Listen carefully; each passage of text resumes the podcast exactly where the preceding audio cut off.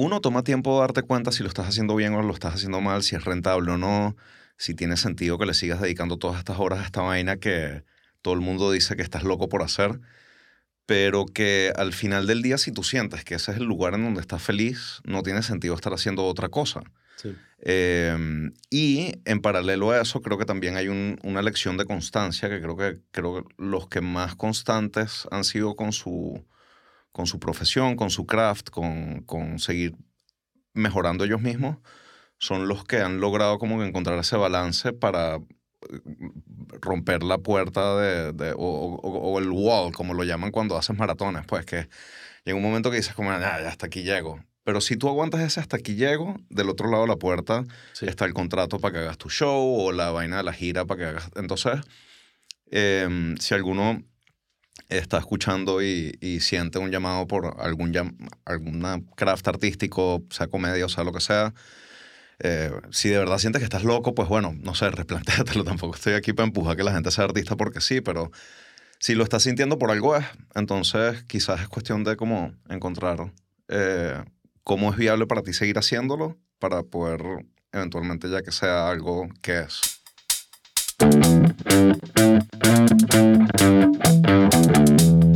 Pero los que les gusta CD están haciendo un CD muy bueno. Estamos, estamos en un podcast de marihuana. Me pareciera. Mira, eh, Adrián, qué bueno tenerte chiste interno, ¿vale? Gracias, vale. Un placer estar aquí. Eh, soy fan. Mira, estamos haciendo este episodio exclusivo para nuestros miembros, que son lo más importante en la vida. Los que más queremos. Los que más queremos. Y, lo digo en serio, o sea, yo, yo estoy sumamente em, conmovido con, los mensajes que hemos recibido, la cantidad de, O sea, hay mucha gente que se ha suscrito a, YouTube y, a las redes sociales y que comenta los episodios de Chiste Interno. Pero está ese grupo realmente, eh, diría yo, probablemente fanáticos de la comedia o, interesados en el mundo de la comedia que han decidido mm, pagar la membresía de 5 dólares para, para, ver los episodios completos. Los que nos entiendan. Exactamente, para ver los episodios completos, episodios extra y cositas que estamos cocinando que, que queremos hacer este año. Eh, y mm, te dije el otro día que me gustaría hacer un episodio contigo de corto, de un recuento de cómo ha sido nuestra experiencia de eh, producir chiste interno. Aquí tengo unos datos eh, como para que la gente ubique, se ubique en, en qué momento estamos haciendo esto. Ya al sol de hoy hemos grabado 17 episodios. O sea, ya, ya, hemos grabado 17. Han salido 13 eh, ya mañana estrenamos para miembros justamente el episodio 14 que, que es con Nacho, Redondo. Y además hicimos un especial de Navidad con, con Shakti y, y Chris Andrade. Eh, vamos a hacer más especiales, estamos ahí tramando, eso es algo que le queremos decir a, a nuestra querida audiencia de miembros. Eh, y estamos muy interesados en escucharlos a ustedes, qué quieren que hagamos como especiales de, de comedia. Ya dijimos por ahí que vamos a hacer un especial sobre la comedia y la música, que son dos géneros, no géneros, pero dos, dos cosas que se conectan muy bien. Dos formas de arte. Dos formas de arte, exacto. Vamos a hacer uno también por ahí. Estás, viendo como evité el spanglish, ¿no? Estamos tratando, hablaremos de eso. Hablaremos de eso. Eh, también queremos hacer una de comedias románticas. Claro. Eh, también algunas, hay, hay algunas series o, o, películas legendarias de comedia que merecen una conversación en, particular, exclusiva. Entonces también estamos pensando, por ejemplo, The Office o Seinfeld, Radio Rochela, que justamente hoy tuvimos aquí en, en esta silla donde estás tú sentado al, al, gran maestro Emilio Lovera.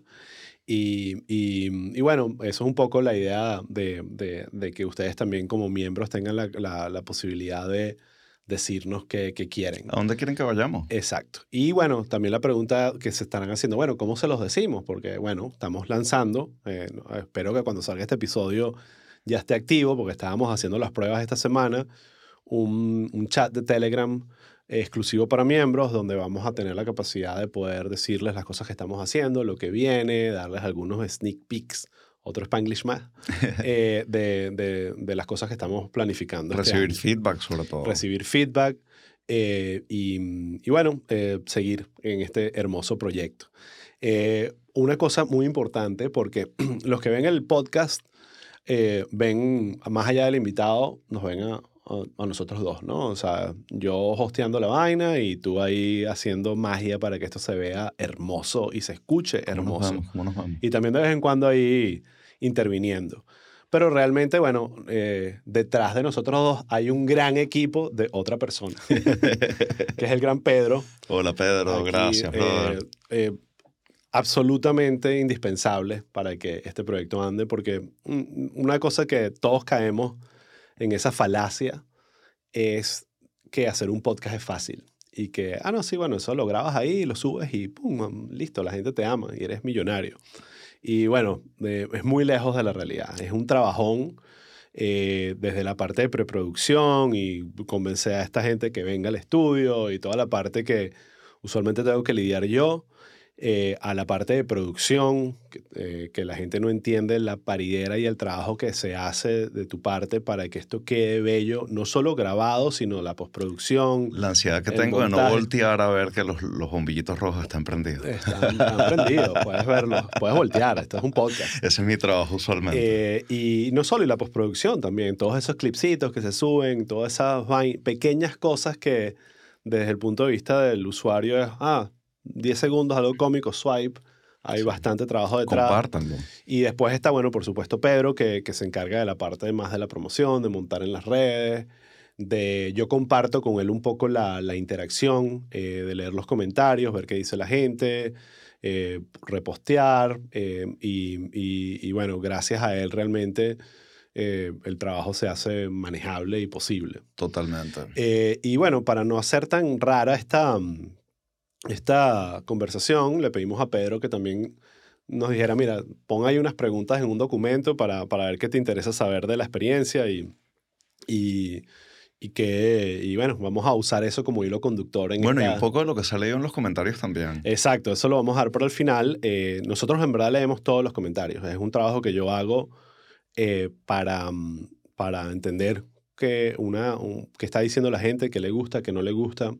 Y, te confieso que mm, eh, es absolutamente necesario. Y, gracias a esos comentarios, yo he aprendido muchísimo de las cosas buenas que dicen y de las cosas malas también. Sí, sí. Eh, decir que el, un podcast arranca perfecto es paja. O sea, yo, una de las cosas que la aprovecho para decirlo. Yo me, cada vez que escucho los tres, o sea, cada vez que escucho los tres primeros episodios, yo me quiero pegar un tiro y yo sé que la gente ni se da cuenta, pero es de esas cosas que uno va como poco a poco arreglando y perfeccionando de producción, de cómo estructuramos las preguntas, de cómo posteamos, qué postear. Sí. Em, y también quiero como que llevarlo por otro lado, que creo que también hay veces que hay que ser un pelín auténtico que, Hay que ser 100% auténtico. Bueno, pero me refiero, sí, sí, sí. pero me refiero que mm, hay veces que, bueno, el feedback dice uno vaina y tú dices, no, mira, yo siento que en verdad para acá es para donde tenemos que ir. Y Leo lo dijo hace poco, que, que le está haciendo este ejercicio de no leer comentarios me imagino que llegará un punto en el que también tendremos que practicarlo. Totalmente. Yo creo que también hay un tema, Leo hablaba de, de que él es inseguro y eso a veces lo... Y, y, es eso, el, lamentablemente el ser humano, y, y, me incluyo en ese grupo, eh, puedes leer 50 comentarios increíbles y positivos y lees uno negativo y, ah, te, quedas, pegado, te quedas pegado con ese y, Totalmente. y, de alguna forma lo magnificas y piensas que que todo el mundo lo ve así. Eh, pero, repito, para mí, y ya entraremos en la parte de los comentarios, que tenemos aquí una, una buena selección para leer, eh, para mí ha sido fundamental para yo aprender a mejorar, ¿sabes? Mi trabajo. Eh, y algo que mucha gente no sabe y también no, está, no es divertido ponerse en los comentarios a responder y que, bueno, pana, pero es por esto. es el tema de que nosotros grabamos una gran cantidad de episodios antes de publicar el primer episodio. Claro. Entonces, eh, pasamos por una fase que termina esta semana, básicamente, eh, donde todo lo que hemos publicado se grabó antes de yo poder recibir el primer feedback de la audiencia, nosotros. Entonces había un poco de desesperación y ansiedad y que yo sé que tengo que mejorar esto y ya lo mejoré, creo yo, en, en algunos episodios que he grabado, pero los que están saliendo todavía era el Osvaldo que no sabía. Dígame todo el tiempo que pasamos sabiendo que teníamos que invitar a la gente después de hacer el corte en YouTube y que no metíamos el insert de la voz y que no lo hacía y ya después empezó a suceder naturalmente en pantalla y poco sí son vainas entonces y es normal eh, yo lo hablo en el podcast como sabes el, el, el primer e, episodio de, de nada que ver el primer episodio de Isla Presidencial cualquier vaina que hayan hecho por primera vez la primera vez que tuviste relaciones sexuales o sea siempre son un desastre y, y son un recuerdo raro importante porque diste el paso pero hay una curva de aprendizaje eh, yo siempre digo, hagan el ejercicio de ver el primer episodio de Los Simpsons, pero si lo queremos llevar a podcast, hagan el ejercicio de ver el primer episodio de Joe Rogan, por ejemplo. Una vaina que lo ves, no sé si todavía está por ahí, yo me imagino que sí, eh, y era totalmente distinto, y, y uno va aprendiendo y va mejorando en todos los aspectos y entendiendo también qué qué tomar y qué no tomar de, de, la crítica constructiva y a veces destructiva eh, que llega por las redes, ¿no? Claro. Eh, quisiera llegar a un momento donde, tipo, eh, leo que, que ya digo, ok, ya me estoy cómodo y no me importan los comentarios, pero la razón principal de, para mí de leer los comentarios también es ver los comentarios positivos. Sí, no, y, que estamos tratando de construirles algo bonito. Y el, y el, y el lado inspirador que yo quería que este proyecto tuviera, ver gente donde eso realmente está sucediendo, obviamente me, nos motiva. Obviamente claro. no es todavía los millones de dólares que estamos haciendo por este podcast eh, lo que nos motiva, sino eso, la, la, la, gente y cómo esto está conectando con, con la gente. Em, tenemos ya, creo que esta semana pasamos la barrera de los 7000 suscriptores en YouTube. Es así. Estamos armando una comunidad de comedia y, y eso me, me, me, encanta. A todos los que están viéndonos o escuchando, que son miembros que, que pagaron por la membresía, Vienen cosas muy finas. Eh, eh, vamos a expandir el proyecto a temas también de capacitación, educación. Eh, incluso por ahí estamos cocinando, esto no quiero adelantar mucho porque falta un rato para que realmente se haga realidad, un festival de comedia, no solo de chiste interno, pero donde el chiste interno va a tener un rol importante. Y bueno, voy a arrancar aquí con algunas de las preguntas que, repito, escribió Pedro para que no sonara a nosotros como que, bueno, vamos a hacer las preguntas para darnos las respuestas, sino, bueno, vamos a ver qué puso Pedro aquí. Él también hizo la selección de los comentarios y, y bueno, veamos qué sale. Entonces, eh, vamos con la primera parte de, bueno, cosas que estamos haciendo ahorita para el proyecto, ahí para que vayamos contando. Entonces, pregunta Pedro, ¿cuáles episodios vienen pronto? ¿Por salir o por grabar? Vamos a, yo diría las dos cosas. Yo creo, y aquí tengo la lista para, para, para que no se me olvide. Eh, hemos grabado, eh, tenemos todavía unos cuantos episodios grabados eh, aquí bajo la manga que no han salido. yo creo que es una, una recomendación que le hago a cualquier persona que esté produciendo podcasts que no dependan 100% de la actualidad que tengan un colchón de un mes, mes y medio, para que no estén corriendo o, o, mateando un episodio solo porque tiene que salir. Entonces nosotros ya, mm, el último episodio que salió fue el de, mm, el de Simeno Otero, que por cierto hemos recibido muy buenos comentarios, creo que le da una perspectiva eh, adicional al podcast donde, ah, ok, esto no es solo los, los que dan la cara, los comediantes que dan la cara, sino los que están detrás haciendo que, que tengan éxito y, y ayudándolos. Y los comentarios que, que, hemos recibido ahí son muy buenos. Eh, por ahí ya viene Nacho Redondo, que lo acabo de mencionar, lo vamos a estrenar en pocos días. Gabo. Eh, Gabo Ruiz viene también, eh, que estuvo por acá hace unos meses, lo pudimos grabar y, y, estoy muy contento que ese episodio va a salir. ¿Crees, no? Tenemos a Chris Andrade, también ese episodio está grabado. Eh, y por supuesto, eso completa la trilogía EDN.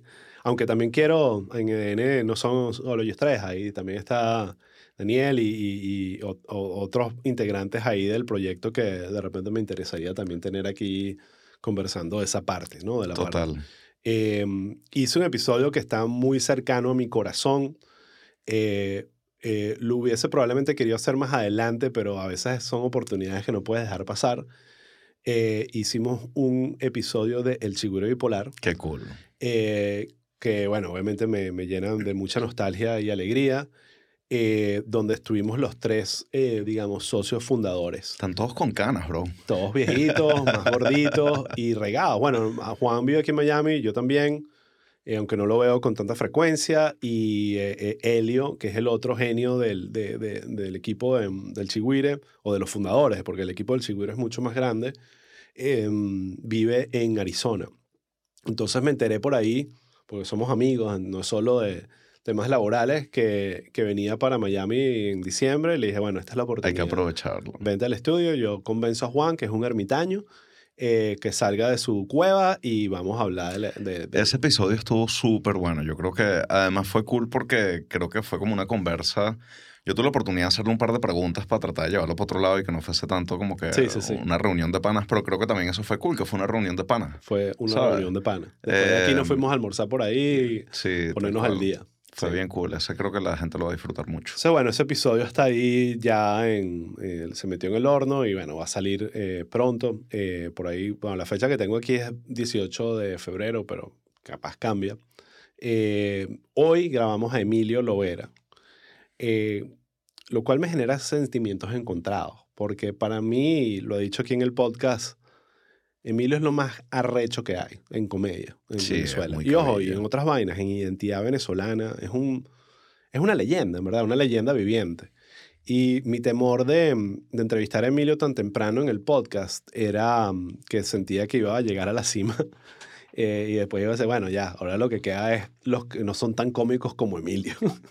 Obviamente estoy jodiendo porque hay demasiado, mucho talento y, y ojo, Chiste Interno no es un, no es un, un podcast de un episodio. Muchos comediantes yo quiero que repitan, porque siempre hay historias, siempre hay cuentos, y a veces hasta es divertido cuando el, el episodio no es solo de cómo empezó todo para ti, hablar como esa biografía de, claro. sino entrar más a hablar huevona. Discutir vainas. Discutir vainas, temas actuales y cosas que estén relacionadas con la comedia, pero que no sea la biografía como tal. Claro. Entonces, bueno, está el de Emilio. Y ya después los que vienen, eh, que no hemos grabado, pero este mes de febrero, bueno, ya, no, todavía es enero, pero ya pronto en febrero arranca la grabación intensa. Y uh, estos obviamente no, no han venido, no han grabado, aunque ya están pautados. Entonces, no, cosas pueden pasar, se pueden enfermar o qué sé yo, pero igual lanzo los nombres porque son personas que aprecio, respeto muchísimo y que, y que quiero que estén en el podcast. Erika de la Vega, amiga ella no es solo una persona que admiro por su carrera, sino es una amiga que, que tengo, le tengo muchísimo cariño y la quiero tener en el podcast, una persona que, eh, eh, aunque es mucho más que un comediante o una comediante, definitivamente eh, eso fue, creo que su, su, salsa secreta, para no decir el spanglish, o su receta mágica para, para por lograr lo que logró, ¿no? Sobre todo en la época de en su sentido del humor y su capacidad de hacer reír. Eh, viene también Alex Goncalves, que es otra persona que no es solo un comediante, sino que utiliza la, la, comedia como un recurso en muchas cosas que él ha hecho. Yo lo veo más a él como un, una persona en el, en el, mundo del entretenimiento en general. Claro. Y con mucha información y mucha... Él es un geek de la comedia y de, y de la cultura. Y de la cultura en general. Eh, en general y, y, estoy seguro que esa conversación va a tener muchísimas cosas. Eh, también está Ron Chávez. Eh, para los que no lo conocen, Ron es una, una mini leyenda del, del improv. Y el improv es un, un, uno de los pilares de la comedia. Claro. Entonces, eh, estoy muy interesado en hablar con él de su carrera en el mundo del improv, pero también entrar y darle al tema del improv como tal y entender ese mundo que, que es tan fascinante y que ha ayudado a muchísimos comediantes a lograr lo que han logrado. Eh, después, bueno, de las nuevas generaciones, por ahí también tenemos a Belardo, nice. que eh, esa ha sido un poco la, la, la visión de, del podcast es de amplitud total. Queremos hablar con las nuevas generaciones que, digamos, relativamente están apenas empezando eh, con el mundo de la comedia y de hacer reír, la utilización de las redes. Y creo que Abelardo es un ejemplo perfecto de y alguien que nos puede actualizar con respecto a todo eso. Y también tengo por ahí a Marco, que ya estoy tratando de no decirle Marco Música porque siento que ya no, eh, ¿sabes? Creo que eso ya no es así, ¿no? O sea, que ya es Marco. Eh, yo nunca he visto nada de música, honestamente. Pero antes era Marco Música. No, yo sé que el handle era Marco Música, pero bueno, es el comediante latino que. El, primero que llenó el Casella Center. Exactamente. No, y una o sea, el antiguo American Airlines Arena. Un, monstruo de la, de la comedia, eh, con una disciplina y una mística envidiable y que bueno, que está cosechando los frutos de ese trabajo. O sea, yo hablé con él el otro día para invitarlo y, y lo pautamos para finales de febrero porque está girando. Ah, sí, te dijo que sí. Sí, sí, ya me dijo que sí. Eh, eh, ya está girando, ya está... Mm, eh, va a estar en Puerto Rico haciendo unos shows, después va a estar grabando una película en República Dominicana y me dijo, mira, quiero hacerlo demasiado, pero voy a, voy a tener tiempos a finales de febrero y yo dije, perfecto, no, no estamos apurados, lo que queremos es que se haga bien.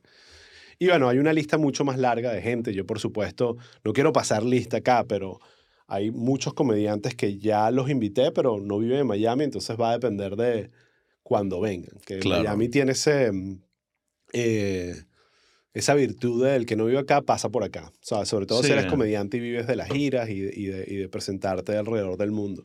Entonces, bueno, por, lo hemos mencionado mucho en el podcast. Nanutria, Chucho Roldán, Estefanía. Estefanía, Daniel Enrique, eh, muchísima gente. Hay muchos chamos en Venezuela que están haciendo cosas increíbles. Entonces, eh, la lista es larga y, bueno, hay, hay, hay, chiste interno para rato. Así que si eres miembro de, de, Chiste Interno, ten por seguro que todas las semanas vas a estar recibiendo nuevos episodios y nuevas iniciativas y ya veremos qué inventamos. Pero esto empezó muy bien. Eh, también mucha gente ha preguntado de comediantes internacionales. Eh, me parecería rechísimo empezar a expandir para allá. Y eso, eso viene, ¿no? Yo creo que obviamente uno arranca con, como el Big Bang, arrancas en, en, tu, en tu, núcleo y te expandes desde ahí y, y, ya llegarán esas oportunidades. Y hay un par de comediantes argentinos, otro cubano que, que están en la lista, los tengo que ubicar en el cronograma. Eh, pero eso viene también, porque el interés de la comedia eh, va mucho más allá de, de, las fronteras venezolanas, pero definitivamente, y eso lo mencionaba Nacho, el, por muchas variables, eh, yo creo que de idiosincrasia, pero también de la situación política y social, eh, los comediantes venezolanos están en otro nivel ahorita, eh, de volumen, de amplitud y de calidad. Sí. Entonces, no es solo un tema de que nacimos ahí, sino que realmente hay una hay como una, variedad de, talento. de estilos de comedia. Impresionante. Sí, eso creo que es lo más cool, que no es como todos del mismo tipo, sino que de verdad hay un montón. Exacto. Entonces, bueno, eso se, respondiendo a esa pregunta de... Que viene. Que, viene por ahí. Se vienen cositas. Esas son. eh, pregunta Pedro, ¿quién quisiéramos tener en largo plazo? Así como que, coño, o sea, todavía no, de repente no va atender el teléfono, pero si seguimos en, esta trayectoria, si tienes alguien en mente que quisieras entrevistar, sea incluso en eh, inglés, no importa. Oye, em, a mí, así bueno, si me dices en inglés, me encantaría entrevistar a, no sé, Eddie Murphy, me encantaría entrevistar a Dave Chappelle, ¿sabes? Como que, sí, puedo soñar. Sí, quién sabe. Eh, sin duda sería en, inglés la entrevista, pero yo puedo. Yo creo pero así eh, próximo que, coño, yo siento que ya es como empezar a pensar en grande eh, y que creo que no lo mencionaste, me encantaría que entrevistáramos a George Harris porque siento que el, uno, el impacto que tuvo como en esta nueva generación de comediantes, que sabemos que la comedia no empezó en el 2000, eh, Exacto. Em, creo que además el, el, el, impacto que ha tenido afuera, o sea, porque obviamente ya hemos hablado de lo que él hizo en Caracas y, y, en expandir eso al resto del país, pero más allá de eso, lo que él hace aquí semana tras semana en Miami, eh, creo que ya lo ha llevado a un nivel en el que dices, coño, es un exponente a nivel global, pues ya creo que es comparable con actos de, de, de otros países de ese estilo. Sí, te confieso que con George obviamente está en la lista y es uno del wishlist principal, ¿no? Como, o sea, como Emilio, ¿no? De esos que tú dices, bueno, eh, creo que ya Emilio por su trayectoria entra en, la categoría de leyenda, el hall de la fama de la comedia venezolana, pero, pero em, George si no ha llegado ahí, va a llegar mañana. Creo que es como me dijiste, es un cometa, así que agarrarlo cuando pasa, pues si no son 70 años. Exacto, entonces yo confieso que con George he, pensado como que no, yo quiero estar, pulirme más para, para, cuando llegue para, George. para cuando llegue Ok, George. válido. Entonces, bueno, tengo esa carta justamente hoy Bueno, entonces les decimos a Chappelle y a Eddie. Murphy que pasen antes para que que, hacen un primero, exacto. Eh, justamente lo voy a ver hoy en, en, en- ahí en la escala. Eh, voy a llevar a mi mamá, a mi hermana y a mi esposa a que se rían sin parar con George. Nice. Entonces, capaz, hoy va a ser el día donde, donde le lanzo la, la invitación. Nice. Eh, yo, para ver, de esa pregunta que hace Pedro, de quién quisiera tener, obviamente, eh, ¿sabes? De repente agregaría de los gringos a Billboard porque le tengo mucho brother.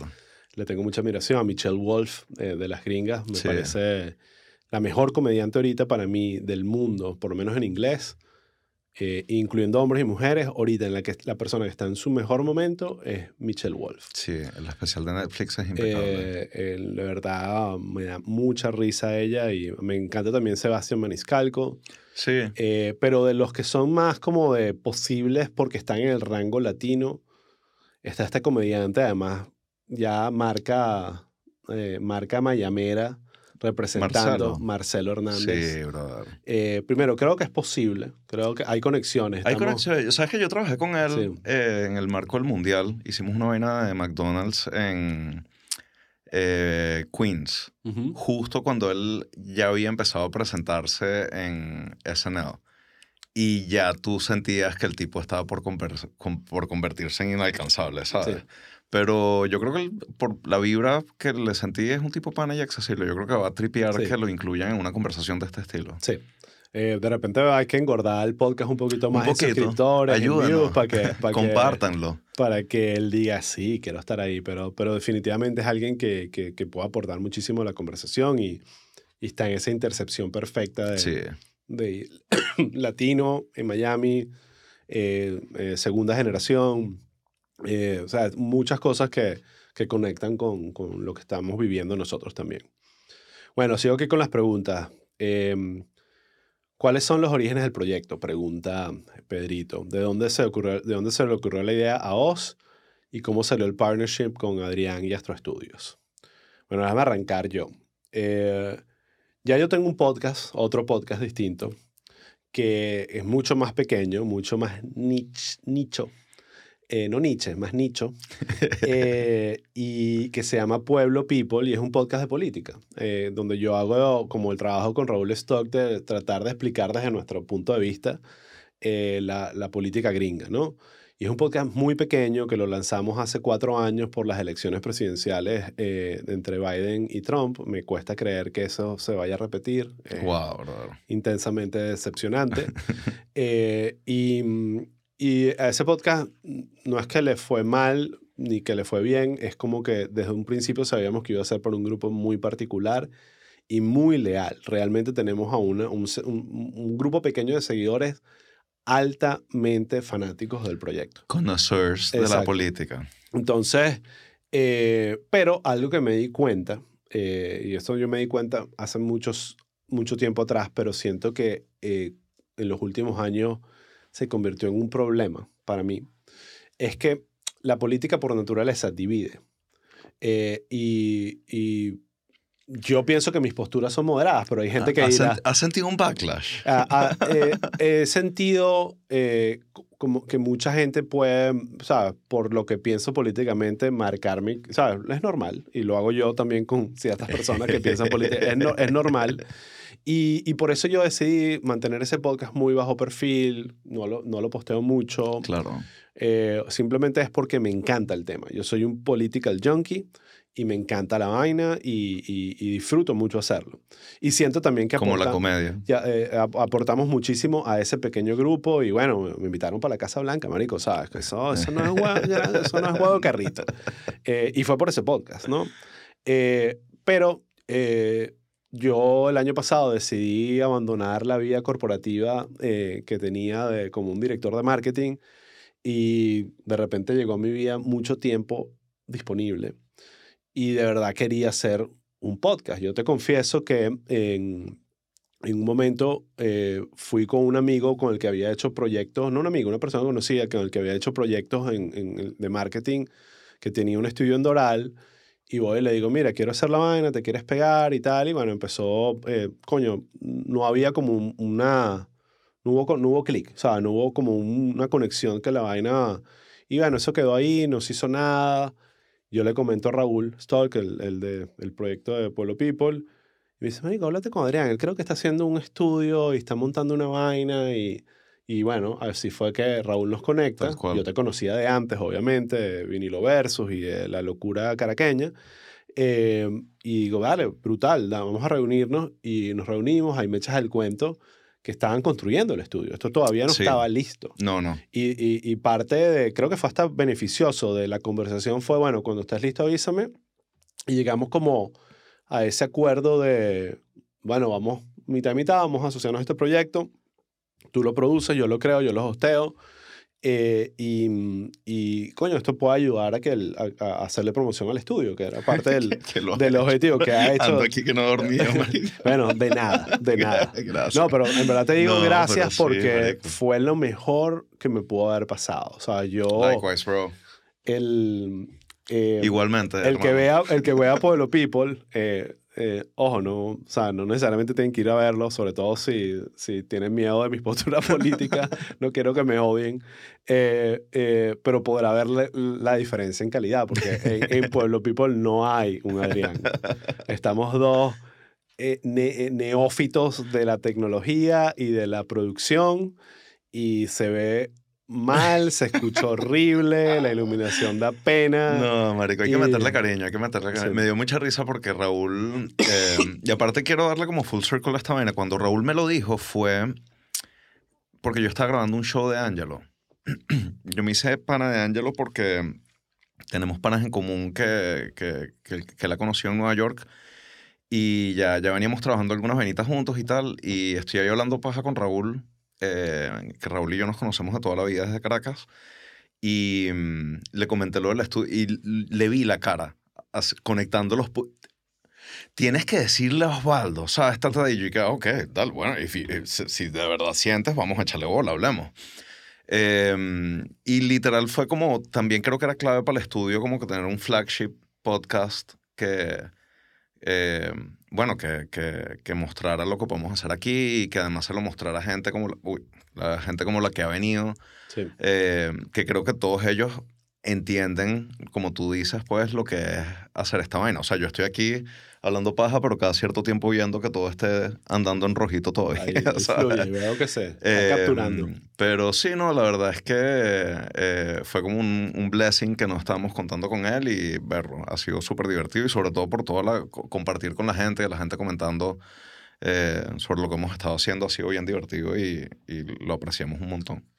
Y de, respondiendo a la pregunta de cómo surge la idea, yo quería hacer un podcast eh, que tenía como que la idea de que quería que fuese en persona. Eh, me puse esta regla que no necesariamente tiene que ser una regla, pero en este caso lo es que no voy a hacer entrevistas remotas, todo tiene que ser en el estudio. Eso limita el booking porque tienes que estar en Miami para poder estar en el podcast. Eh, y era como, bueno, ¿de qué quiero hablar? Ya tengo mi, mi, mi vaina de política, pero eso divide. Y, bueno, me genera muchos seguidores, pero también muchos enemigos, sobre todo perejimenistas por alguna razón. Tienen ahorita una rechera conmigo. Eh, te lo juro, esa no la entendí. Es la fecha, brother. Sí, yo sé. No, no, no sé. Eh, capaz. Yo creo que es la eh, fecha. sí, porque es que eso es otro cuento, después lo puedo echar. Pero dije, mira... ¿Cayó Perejiménez o cayó Venezuela, Osvaldo? Eh, yo estaba, bueno, ¿qué puedo aportarle yo? Porque al final es muy importante el write about what you know, ¿sabes? claro. Eh, ¿Qué puedo aportar yo? Voy a hacer la vaina, bueno, en política yo soy bastante aquí, puedo aportar. ¿Qué más sé? Bueno, mi carrera ha estado plagada de, proyectos de comedia. Claro. Y en mi teléfono, yo los, ah, o sea, muchos de estos invitados, yo no he tenido que pedirle el teléfono, mira, ¿me puedes pasar el teléfono? Es simplemente, aquí está mío, déjame escribirlo. Entonces dije, este es mi lugar, este es mi, este es, este es el, yo estoy en una posición donde puedo aportarle a la gente este tipo de conversaciones. Si esto es, eh, fuese un proyecto de música o de gastronomía, sí, yo me pudiese bandear, pero no me sentiría como sintiéndome una autoridad en eso. Es más, incluso con comedia no necesariamente me siento como una autoridad, pero me siento una persona con la capacidad de sentar autoridades. Sí, no, bueno, y discutir el tema con propiedad, pues. Exactamente. Entonces, eh, así nace la idea de el container, el que no, para darles aquí el, el, dato, ese era el nombre original del proyecto porque esto era un container. Chiste interno, está mucho más fino. Y como tres días antes de, de, de echarle bola a todo y empecé a grabar, me vino ese nombre y dije, este es. Es y perfecto. Y te escribí y dije, este es el nombre. Sorry, no va a ser. Ya teníamos logo y todo. No, y además me acuerdo que tú me habías vendido lo del container como que con la vibra de coño y vendamos también el peo de que está hecho un contenedor, ya, ya. Y para mí fue como foca el container. Chiste interno es perfecto, marico. No es la primera vez que, que me pasa eso. Muchos proyectos que, que hemos hecho. Me acuerdo uno que fue el de Nada que ver, el de Sony, que el nombre del proyecto, desde que lo creamos y pasaron dos años hasta que saliera entre piloto, negociaciones y vaina, era Zapping. Zapping de cambiar de, de, canal. Uh, sí, no. Y, sorry por la tos, eh, literalmente te digo, Nada que ver. unos bro. días antes de unos días antes de salir vino ese nombre y dijimos este es Claro. nada que ver porque era zapping era otra manera de decir la misma vaina entonces eh, es un poco tradición en esta casa que el nombre cambia a último minuto. Eh, ok sigamos con las preguntas. Eh, ya explicamos aquí cómo salió. Eh, preguntas sobre las entrevistas. Entonces aquí te hago la pregunta. ¿cuál ha sido el insight más interesante de los invitados? El insight más interesante que he sacado de los invitados es que, eh, coño, creo que como todas estas profesiones, es un insight con el que conecto, porque no es, no es algo que descubrí ni que escuché por primera vez de ellos, pero que siento que ellos también lo tienen, es que mm, uno toma tiempo de darte cuenta si lo estás haciendo bien o lo estás haciendo mal, si es rentable o no, si tiene sentido que le sigas dedicando todas estas horas a esta vaina que todo el mundo dice que estás loco por hacer pero que al final del día, si tú sientes que ese es el lugar en donde estás feliz, no tiene sentido estar haciendo otra cosa. Sí. Eh, y en paralelo a eso, creo que también hay un- una lección de constancia, que creo que, creo que los que más constantes han sido con su, con su profesión, con su craft, con, con seguir mejorando ellos mismos, son los que han logrado como que encontrar ese balance para eh, romper la puerta de, de- o, o- o el wall, como lo llaman cuando haces maratones, pues que llega un momento que dices como, "Ah, ya, hasta aquí llego. Pero si tú aguantas ese hasta aquí llego, del otro lado de la puerta Sí. está el contrato para que hagas tu show o la vaina de la gira para que hagas... Entonces, em, si alguno está escuchando y, y siente un llamado por algún llam- alguna craft artístico, sea comedia o sea lo que sea, eh, si de verdad sientes que estás loco, pues bueno, no sé, replantéatelo. Tampoco estoy aquí para empujar que la gente sea artista porque sí, pero si lo estás sintiendo por algo es, entonces quizás es cuestión de cómo encontrar eh, cómo es viable para ti seguir haciéndolo para poder eventualmente ya que sea algo que es. Sí, eso es clave. Yo sumaría a, a eso de mi experiencia con los comediantes y de las entrevistas, hemos hecho ya 17.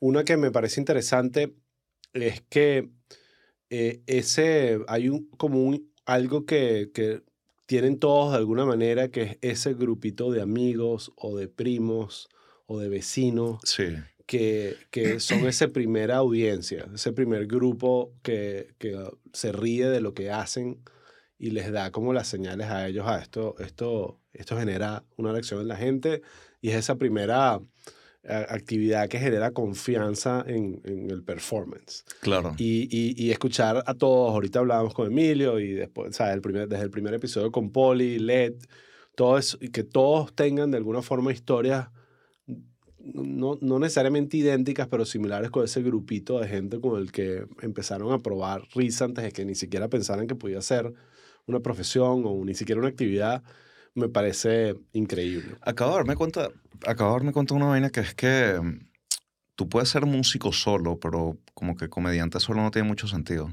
Sí. ¿Sabes? Como Sí. que, que vas a echar chistes y rita tú como un pajugo. ¿Sabes? Sí, Al final sí, del día el feedback risa. de la gente creo que es lo que impulsa todo el propósito y la naturaleza de, esa, de ese arte. Entonces, ya tener ese, ese crew de niñitos y que sea gente que te pueda dar feedback de verdad. Sí. ¿Sabes? Porque creo que también eso, si no tienes el, el grupo adecuado de amigos, capaz no te, no te afilas. No, no te afilas, eso ¿sabes? ayuda muchísimo. Y, y además necesitas un grupo, no todos, no todos pueden ser el comediante, tiene que haber los que son la audiencia, los que se ríen, Los que se ríen. los que te dicen eso está buenísimo, hazlo otra vez, échale el cuento a este de lo que me dijiste antes. Y eso es, son los que te validan al principio y, al final es un, mucho un tema de confianza, de ego, de sentir que puedes lograrlo y hacer reír. Claro. Eh, entonces, ese insight es valiosísimo. Eh, otra pregunta aquí que hace Pedro. ¿Qué preguntas se han quedado sin hacer? Eh, preguntas sin hacer. Em, yo creo que honestamente, o sea, por como yo funciono, tengo preguntas un montón de vainas, pero creo que la intención, por lo menos con esta primera ronda, ha sido de... O sea, creo que el rol de nuestro podcast no es joder, joder a nadie ni, ni poke fingers at them, ¿sabes? Como que creo que perfectamente podríamos haber hecho eso con varios de los invitados porque todos han pasado por vainas que probablemente desearían no haber tenido en sus vidas y que la gente le encanta escuchar el chisme. El chisme. Qué bueno, eh, es exactamente la respuesta que yo iba a dar. ¿Sabes? Lo, lo, voy a decir de otra manera. Cuando estoy hablando con Ximena, no en la entrevista, sino después, ella me, me dice una vaina, coño, tú deberías hacer unos episodios especiales de, de chiste interno llamado Chisme Interno. Y yo está genial. Porque la realidad es que, como en cualquier otra industria, o sea, esto no es exclusivo del mundo de la comedia, pero hay competencia, hay rivalidades, hay, hay problemas entre comediantes, eh, hay envidia, hay, o sea, muchas cosas negativas. Sí. Eh, y, y, definitivamente algunos uno las conoce, otras no las conoce, pero yo decidí, o los otros decidimos editorialmente, que este podcast no era sobre eso, era todo lo contrario. Vamos a tratar de hacerlo positivo. Hasta que pasen por aquí, después que pasen por aquí, y sí hablamos. Ya después, exacto, ya después haremos el, el chisme interno, el podcast, el, no, podcast paralelo. Yo, creo que es eso. Pero es eso, hay muchas cosas que digo, esto no lo voy a preguntar o este tema no me interesa porque, ¿para qué? ¿Sabes? Claro. Pero que soy seguro que serían los clips más virales y los más jugosos, pero esa no es la intención de este podcast. Y, sabes que yo creo que también, o sea, hablando de, de qué tratan los podcasts, etcétera, eh, en los comentarios, los que no entienden, que yo me imagino que todos los que están aquí entienden perfectamente qué estamos haciendo, eh, coño, es un, es, un, es un espacio para que ellos se expresen, para que hablen de su carrera, de lo que les ha costado, para que inspiren a otras personas. Y creo que para que eso suceda bien, y se sienta natural y se sienta cool y que ellos en verdad expresen lo que de verdad sienten, tienen que sentir esa confianza con nosotros. Y hablando con Manuel Ángel, sentí mucho esa relación entre, entre grados y nosotros que marquemos diferencias. Claro, son cosas distintas. Eh, cosas distintas y obviamente ya están mucho más en riesgo, pero creo que también es eso, pues como que imagínate si nosotros generamos una dinámica en la que cada persona que se sienta aquí en algún momento le lanzamos una lanza ahí, es como, arruinamos el, el, propósito de la conversa, que creo que es que, coño, crezca la comedia. Tal cual. Sorry por la tos, pero estoy, ya, ya después de postproducción la vas borrando. creo que hoy no tenemos postproductor. Eh, no em, reflexión, reflexión de la industria de la comedia venezolana o la diáspora. O diáspora. Claro. Em, coño, yo creo que ha sido bueno, como una bendición agridulce el tema de que, de que existan tantos venezolanos regados por el mundo y que poco a poco tengan un poder adquisitivo que les permita a los eh, entertainers venezolanos prestar este servicio a la misma escala que lo hacen otros que no son venezolanos. Eh, presentarte, como lo hizo Marco en el Casella Center, eh, cuando ahí hemos visto a nuestros artistas preferidos y, ¿sabes? Como que dices, bueno, por un lado, coño, crece la industria. en el Casella Center eh, se ha presentado Tool, Radiohead, Gorillaz y Marco. Y, ¿Sabes? Es una vaina que dice, ¿sabes? Y LeBron jugó ahí no sé cuántos años. Em, eh, por un lado, bueno, obviamente sabemos por qué sucedió todo esto y es como que, que ladilla, ¿no? Porque hubiese sido súper cool estar haciendo esto en el poliedro. Eh, pero por otro lado dices, bueno, nada, se presentó la oportunidad. ¿sabes? Y, y, gracias a Dios creo que los comediantes la tomaron, creo que para los comediantes... Eh, eh, y, y, es, es como lo hablamos con el episodio de Ximena. Creo que entender el tema de cómo llevar esto a ser un negocio. ¿Estás viajando o estás, estás paseando o estás trabajando? Em, es lo que hace la diferencia entre, que, entre los que no ven esa conexión y los que dicen, wow, esto, esto es mi carrera. Aquí estoy yo girando todo el año eh, y, bueno, algunos de ellos todavía viven en Venezuela incluso. Tal cual, el ejemplo de Emilio, por ejemplo.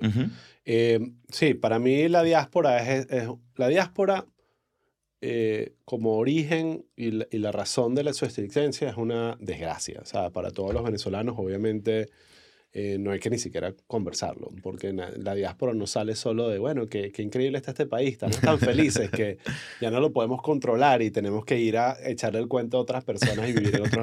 Esa no es la razón de la diáspora. La diáspora viene de algo muy oscuro que pasó en Venezuela, eh, pero también ha sido una gran bendición para la identidad venezolana. Eh, y, eh, nos ha hecho querer más a nuestro país, querer más lo que hacemos. Y para mí, em, creo que voy a decir dos cosas que me vienen rápido a la cabeza. Han sido la comedia y la gastronomía las que más se han beneficiado de esta expansión. Ahorita hay una arepera en todas las ciudades del mundo, básicamente. Eh, los pequeños ya se consiguen por ahí en cualquier supermercado, no solo en Miami. Eh, pirulín, pirulín con cuaja cosco y hay harina pan. Eh, y todo eso es una consecuencia de la diáspora y de la cantidad de venezolanos que hacen que eso tenga sentido para un negocio que no está para satisfacer al venezolano. La comedia ha sido igual, se ha beneficiado muchísimo de la diáspora.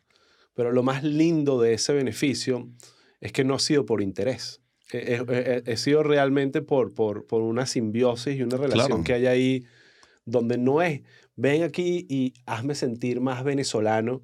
No, es simplemente quiero sentirme más venezolano, pero échame tus chistes y es más, más te vale que no sean chistes políticos y de la miseria venezolana porque ya no estoy ahí. Yo lo que quiero es sentirme parte de mi comunidad. Claro. Y tú con tu humor, el que sea que estés trayendo, Leto Varela, José Rafael Guzmán, Emilio Lovera, George Harry, me estás dando eso a mí. Y, ese, y, ese, y, ese regalo y ese valor obviamente hace que, bueno, la gente, o sea, George es el mejor ejemplo, pero lo está logrando, muchos comediantes, los de Escuela de Nada, que están llenando arenas y estadios en todos lados Mm, de muchos venezolanos también ya, lo hablábamos con Emilio, las novias y los novios de los venezolanos. Bueno, la misma poli que, Exacto. que la audiencia de otros países.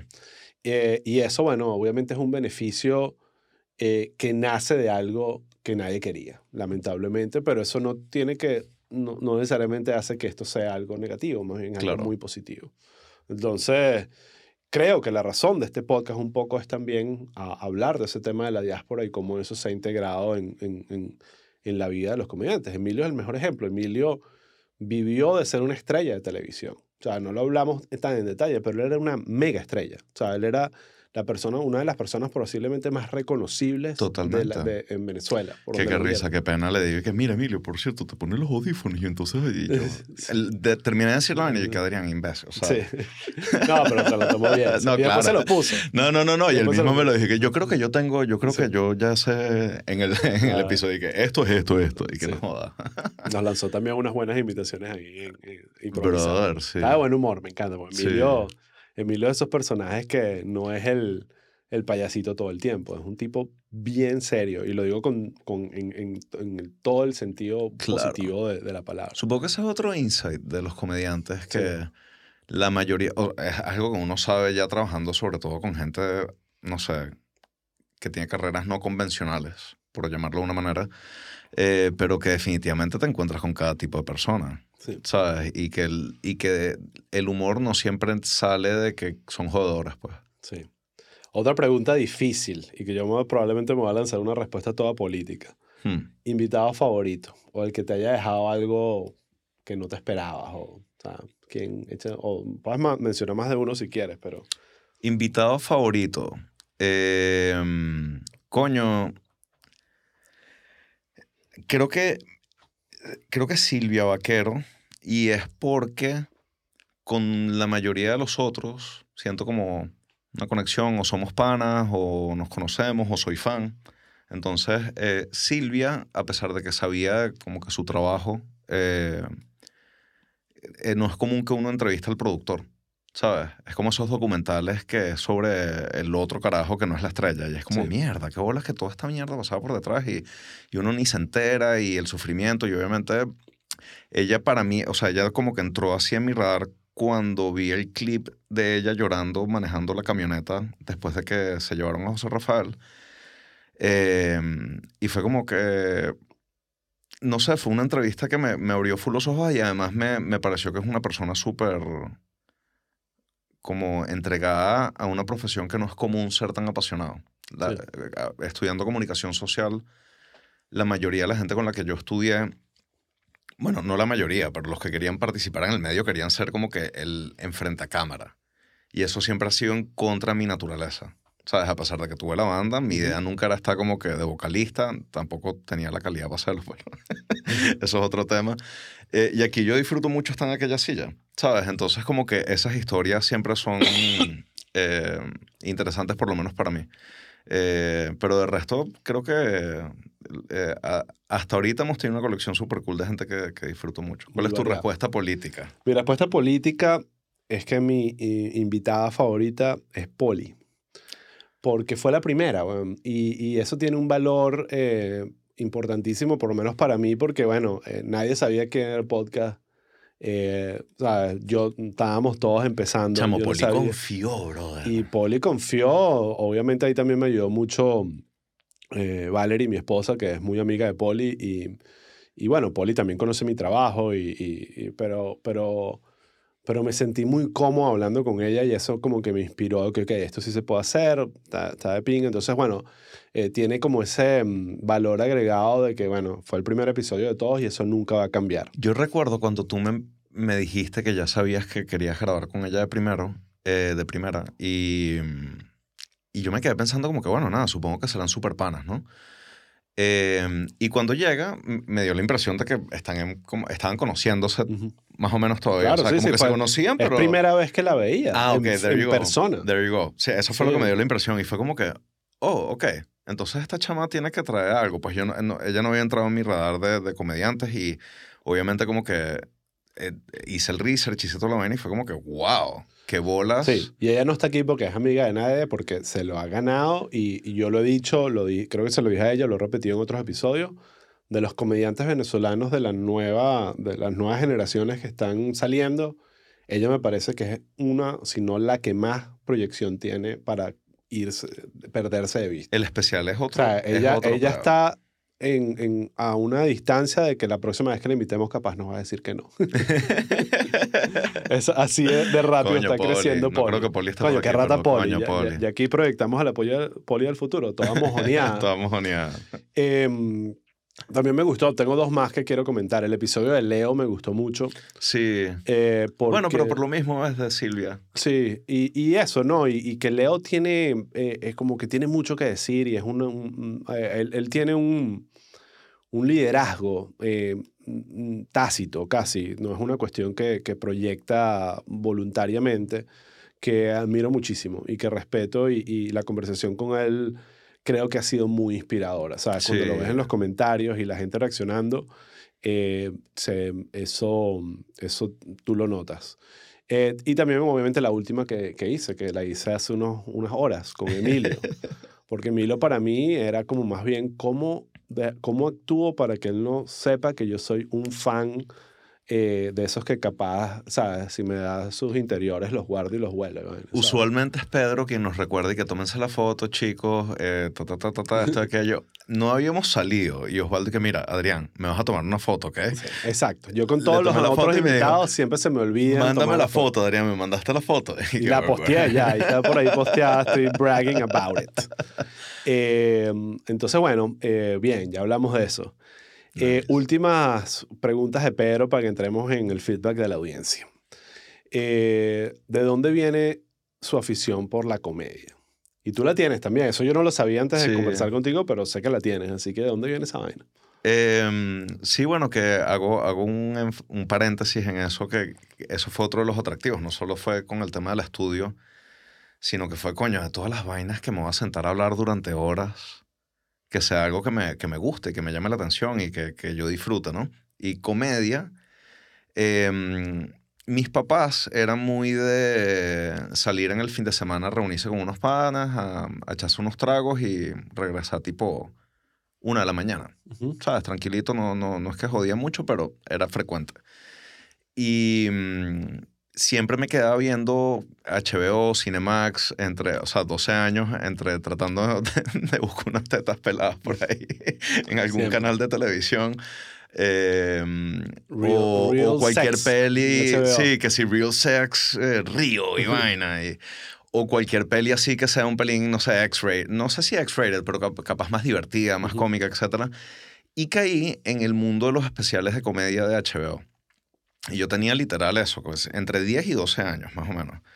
Em, me acuerdo que el primero que vi que me voló la cabeza primero cuando, cuando vi que el, tipo tenía un estadio lleno de gente y la gente se estaba riendo y él estaba solo con un micrófono y no entendía todo lo que él estaba diciendo, porque tenía 10 años y tampoco es que hablaba tan bien inglés, ni mucho menos. Y, pero entendías la energía. Pero entendía la energía, ¿sabes? Y habían, o Robin Williams, bueno, este primero fue Dennis Miller. Em, Robin Williams, eh, con, con, la energía que tiene, y ahí empecé como a entender un poco más eh, las actuaciones, eh, las, las, los impersonations, todas estas vainas. Y creo que eso y la música fueron como que el, el motor que me llevaron a mí a aprender inglés.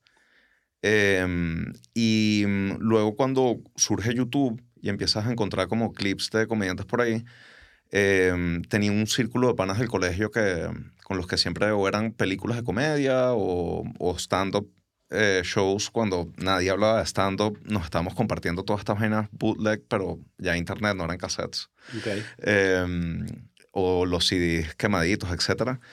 Em, y nada, al, al final como que creo que es algo que siempre me ha llamado la atención. Siempre he sentido que tengo como que, no sé si tengo un buen sentido del humor, pero siento que lo sé identificar y... y también fue un vehículo conector en, en vinilo versus. Eh, Rorro ve y escucha full comedia y se la, se la tripea full.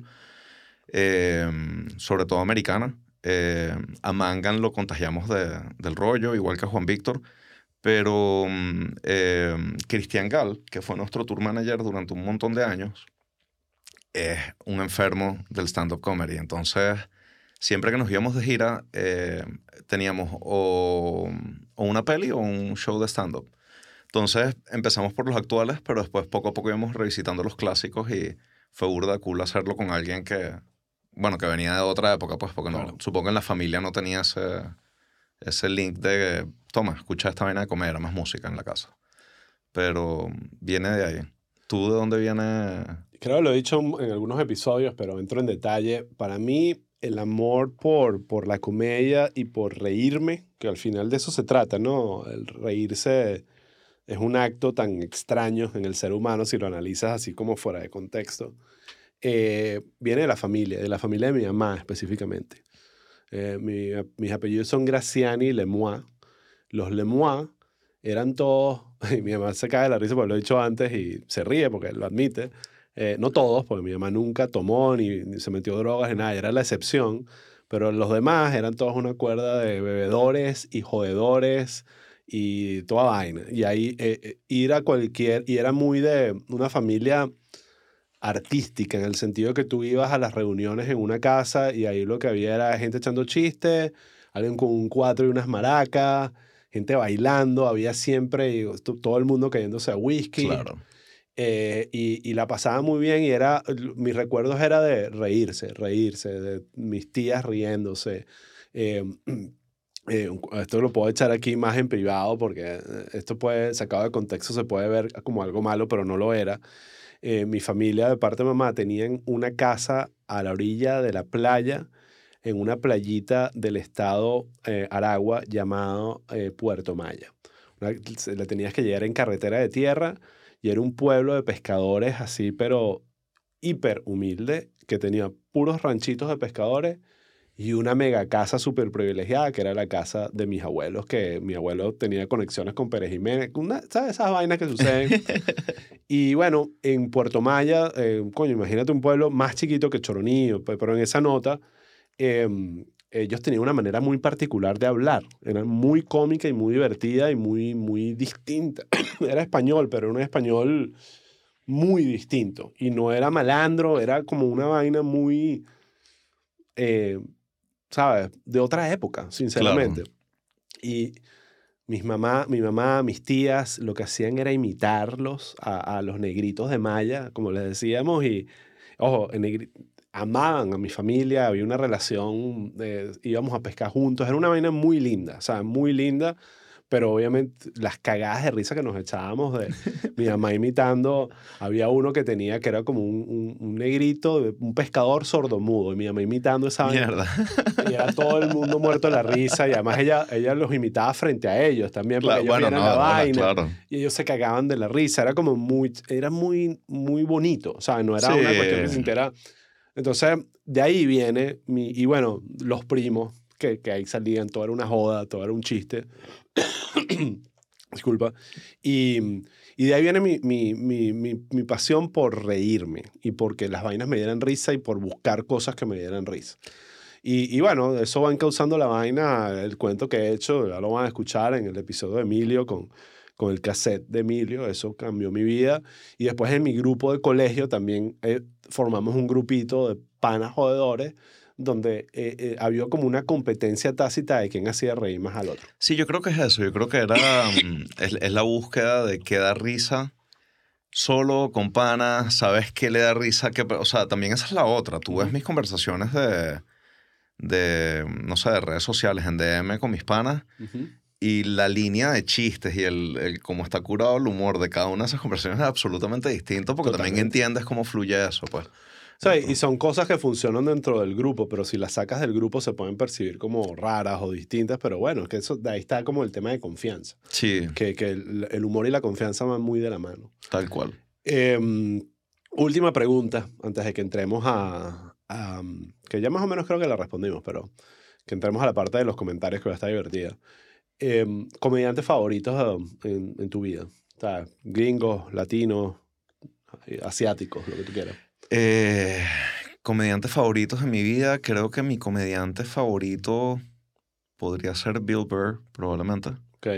Em, y, creo que Louis C.K. también. Hay algo sobre el self-deprecating humor que me parece que es demasiado cómico. Porque es como que the purest form, ¿sabes? Es la manera más, o sea, como que te estás metiendo contigo mismo, estás jodiéndote a ti mismo. Quizás parte de eso sea verdad, quizás no, no sé, pobrecito, busca terapia, bro. Siento que estás pasando por eso. Eh, pero me parece que mm, también es súper, eh, es algo con lo que se puede tener eh, empatía o una relación o sentirte identificado con, ¿sabes? Como que me gusta full Eddie Murphy en su tiempo de oro eh, con... Leyenda. Eh, ¿Cómo es? Raw y... Eh, Raw es el que yo me acuerdo. Y el otro no, es Delirious, ¿no es Delirious? Delirious Es Delirious. Eh, con los trajecitos. Sí. Brother. Sí. O sea, yo me acuerdo que nosotros veíamos eso. pero in your face. De gira y la vaina y que eh, Cristian Gal nos decía que kids, no les muestran eso a su novia porque le van a terminar cuando los vean riéndose de estos chistes y tal. Y es literal eso, es una energía que dices, bueno, hay vainas que ya no, no, no se pueden hacer, pero.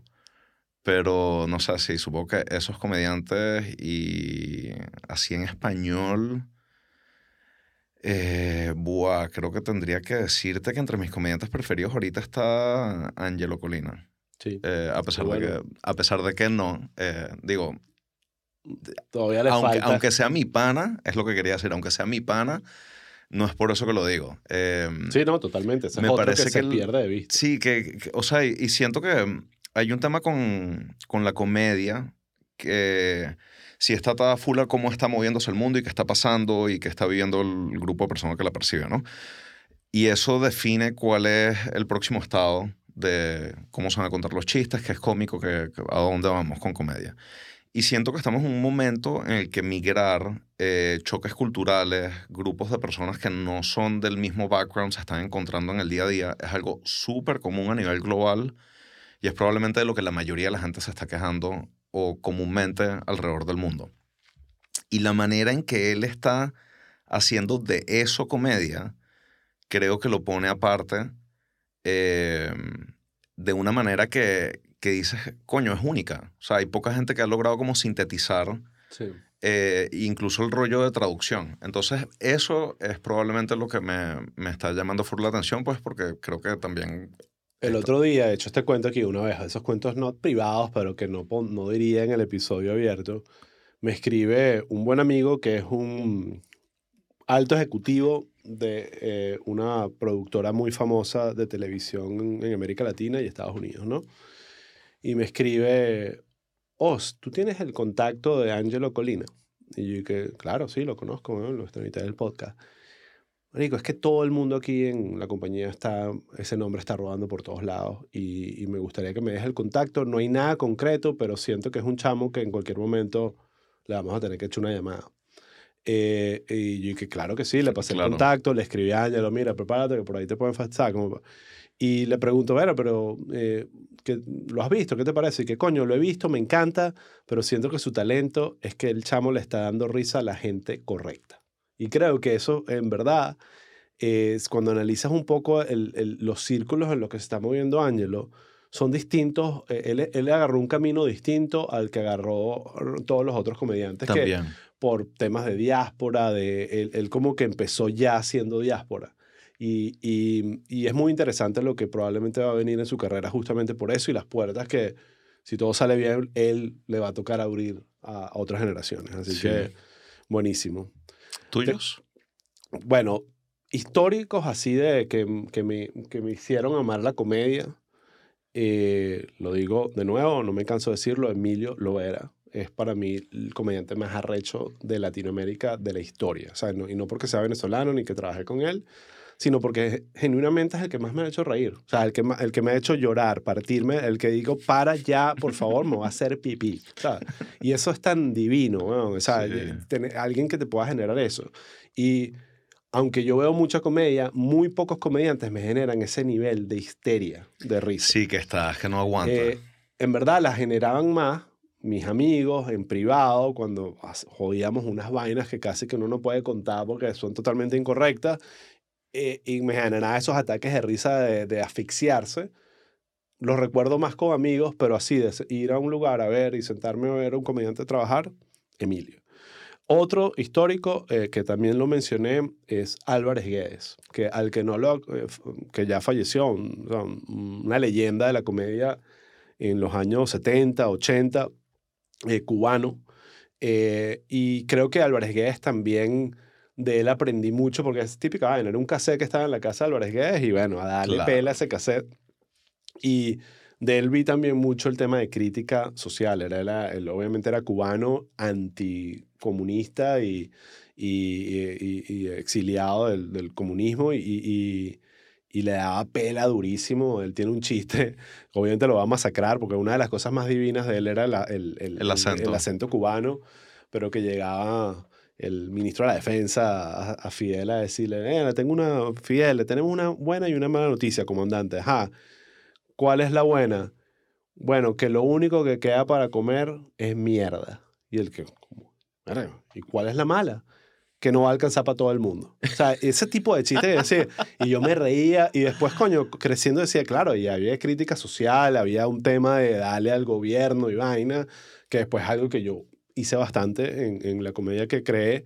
Entonces, eso, para mí, esos en español, esos dos, Emilio y, y, y Álvarez Guedes, me llevaron de la mano. Claro. Eh, después me pasó mucho, o en esa misma época, en los 90, un poco una experiencia similar a la tuya, creo que Nacho también contó similar, que fue la televisión por cable que me abrió este mundo de, de, de comediantes gringos. Sí. Y ahí yo descubrí, bueno, Eddie Murphy me encantaba, pero creo que no, no, no, me generó la pasión. Eh, me encantaba, pero me gustaban más las películas que sus especiales de stand ¿no? Porque son, sabes que si un príncipe, eh, el príncipe... Eh, King Queens, Sí, el que, el que era como que, el, que llegaba de África. de África, exacto. no me acuerdo, o, o, o, Beverly Hills Cop, ese tipo de películas que eran geniales en esa época, con, con Eddie Murphy eran brutales. Em, pero después así, comediantes trancados en esa época, George Carlin. Coño, George Carlin, bro. También era otro y que verga, esto también te puede hacer pensar. Esto no es solo sobre reír y vaina. Entonces, George Carlin fue muy influyente para mí también. Em, estoy tratando de pensar si en esa época había otro. Ya después es un poco más los, los recientes como los que, los que estoy, los ahorita siento que me gustan más o que siento que han llegado, que tienen sus altos y bajos, a veces creo que se quedan pegados mucho. Bill Burr, que lo mencionaste, Dave Chappelle y Michelle Wolf. Creo que también pondría así Sansari, aunque tiene tiempo que no hace... Coño, yo no conecto con así eh, Pero el último especial de él, eh, no sé si es el último, pero el que hace después de que lo cancelan por el pedo de Me Too, y es, verga, Ese está de pinga, una obra de arte, o un especial muy arrecho. Ese está de pinga. Em, pero bueno, sí, y Michelle Wolf, que ahorita es mi favorita y mi favorito. Es como que no hay que separarlos por género. Esta Jeva está haciendo la mejor comedia que hay. ¿Sabes en inglés. ¿quién, quién me tripeaba yo mucho, pero irónicamente desde que tiene el podcast ya no me gusta tanto? Eh, Tom Segura. Sí. Eh, Tom Segura prefamoso cuando era gordito e inseguro, me lo tripeaba burda. Ahorita le he agarró burda confianza y ya no, no, es, no es mucho mi estilo. Pero sí, definitivamente creo que ahorita, eh, ¿cómo se llama este pana? Eh, Theo Von. Brother, soy absurdamente fan de Theo Von. Me parece que es genial. No le he parado tanto, pero sé quién es. Es, es, es, como una ironía andante, ¿sabes?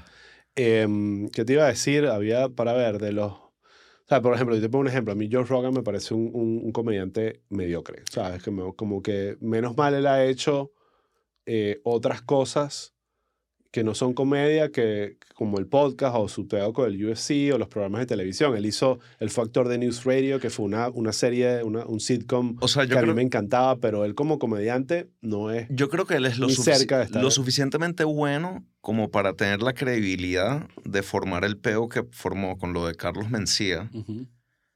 Porque si no hubiese sido suficientemente bueno, hubiese dicho, brother, ¿y quién eres tú para venir a opinar aquí del mundo de la comedia?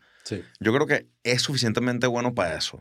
Pero no soy fan de él con el rollo, bueno, en general, pues, pero digo, con el rollo de comedia no tanto. Y de los más o menos, no decir desconocidos, pero que no son grandes, porque es un estilo de comedia oscuro, bastante particular.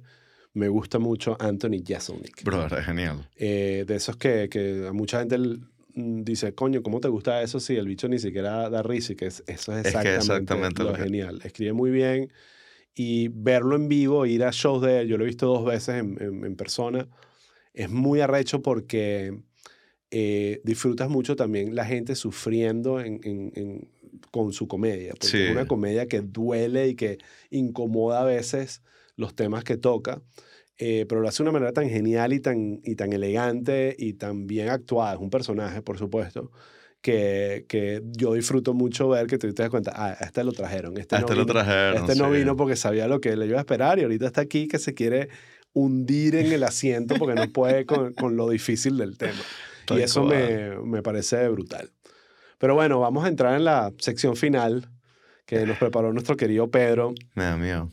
Eh, y vamos a leer algunos comentarios de la gente. O sea, eh, comenta muchísimo, entra, o sea, es en YouTube. Pues, Gracias por comentar, sigan comentando. Eh, apreciamos muchísimo sus comentarios, decimos, los leemos, eh, incluso los que no deberíamos leer, y, y, valoramos muchísimo. Y bueno, de aquí conversaremos un poquito, pero yo digo frontalmente, gracias incluso por los comentarios negativos, porque de ellos aprendo mucho de mí, de los que tengo que mejorar, y también lo que no tengo que mejorar y decir, bueno, no, esto no lo voy a cambiar. Y esto sí debería cambiar.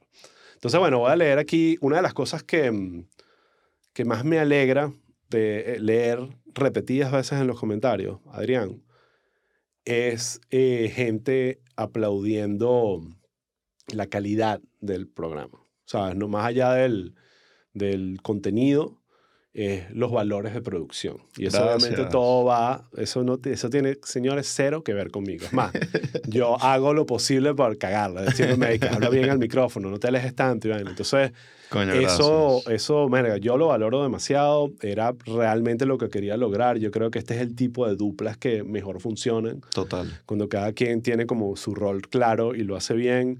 Y bueno, hay unos comentarios ahí, ¿no? Aquí está, por ejemplo, Carla dice, este podcast me enganchó por el punto de fuga hacia la ciudad de noche con la autopista en vivo. la iluminación y la voz del locutor de, eh, del locutor de Adrián.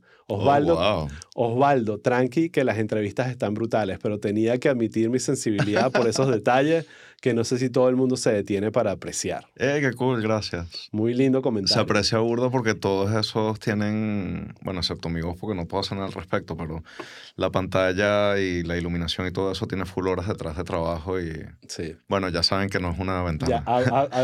es una controversia el tema de la ventana, ¿no? Hay mucha gente que cree que que esto es de mentira, cuando es totalmente verdad. Estamos en un container, pero que pusimos encima de un edificio. Es que estamos encima de, un eh, encima de mi edificio. Estamos aquí en mi edificio. No, bueno, digamos la verdad, Adrián, esto eh, es mentira todo. Es mentira todo. Eso sí es Miami. Eso es una vista de Downtown Miami desde eh, MacArthur Causeway, si no me equivoco. Pero nosotros estamos en un contenedor aquí en Little Haiti, muy cerca de donde está esa vista.